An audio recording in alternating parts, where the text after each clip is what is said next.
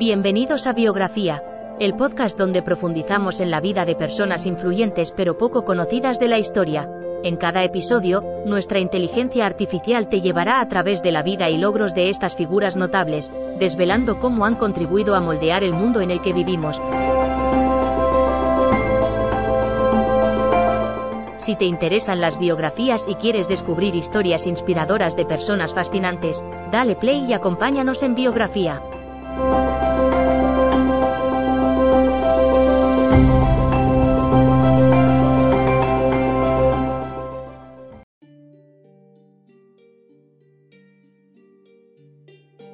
Bienvenidos a un nuevo episodio de Biografía, el podcast donde exploramos las vidas de personalidades icónicas de la historia. Hoy nos adentramos en la vida de una figura fascinante y multifacética, Hildegard of Bingen. Hildegard nació en 1098, en Bermersheim, Alemania, en una familia noble. Desde muy temprana edad, Hildegard comenzó a tener visiones místicas, algo que marcaría su vida y su obra.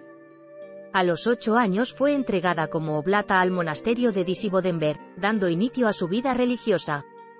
En este monasterio, Hildegard aprendió a leer y escribir, además de desarrollar su talento para la música. Con el tiempo, se convirtió en magistra del convento, enseñando a las novicias y dirigiendo la vida espiritual de la comunidad. Pero Hildegard no era solo una monja. Fue una prolífica escritora, teóloga, filósofa, mística, poeta, compositora musical y botánica. Su contribución a estos campos fue tan significativa que se le conoce como una polímata, una persona de conocimiento amplio y profundo en varias disciplinas. Hildegard escribió varios libros sobre temas tan variados como la medicina, la cosmología y la ética.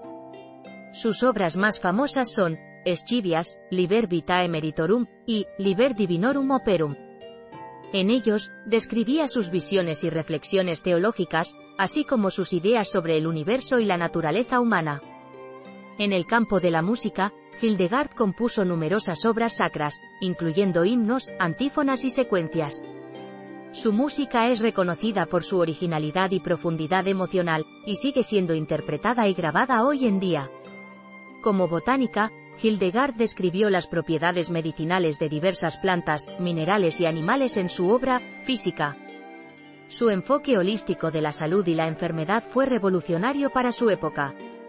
A pesar de vivir en una época dominada por hombres, Hildegard se destacó por su autoridad y liderazgo fundó dos monasterios y correspondió con papas, emperadores y otras figuras importantes de su tiempo, a quienes a menudo aconsejaba. Hildegard murió en 1179, pero su legado perdura. Fue canonizada y declarada doctora de la Iglesia en 2012, un reconocimiento a su contribución a la teología y a la Iglesia católica. La vida de Hildegard of Bingen es una prueba de que las barreras pueden ser superadas y que el talento y la dedicación pueden llevar a logros extraordinarios. Es un ejemplo de cómo la fe, la ciencia y el arte pueden coexistir y enriquecerse mutuamente. Gracias por acompañarnos en este viaje por la vida de Hildegard of Bingen.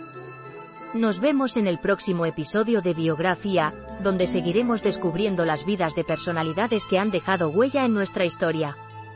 Hasta entonces.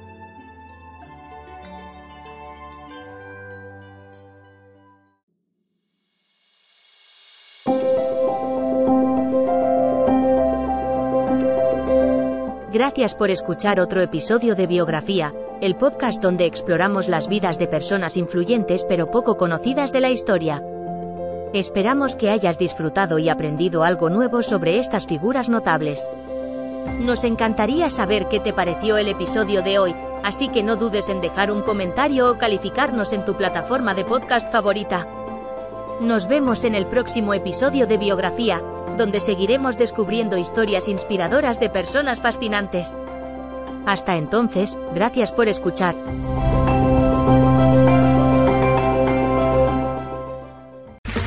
Okay, round two. Name something that's not boring. laundry? Ooh, a book club. Computer solitaire, huh? Ah, oh, sorry, we were looking for Chumba Casino. That's right, ChumbaCasino.com has over 100 casino style games. Join today and play for free for your chance to redeem some serious prizes. ChumbaCasino.com. No purchase necessary. Where prohibited by law. 18 plus terms and conditions apply. See website for details.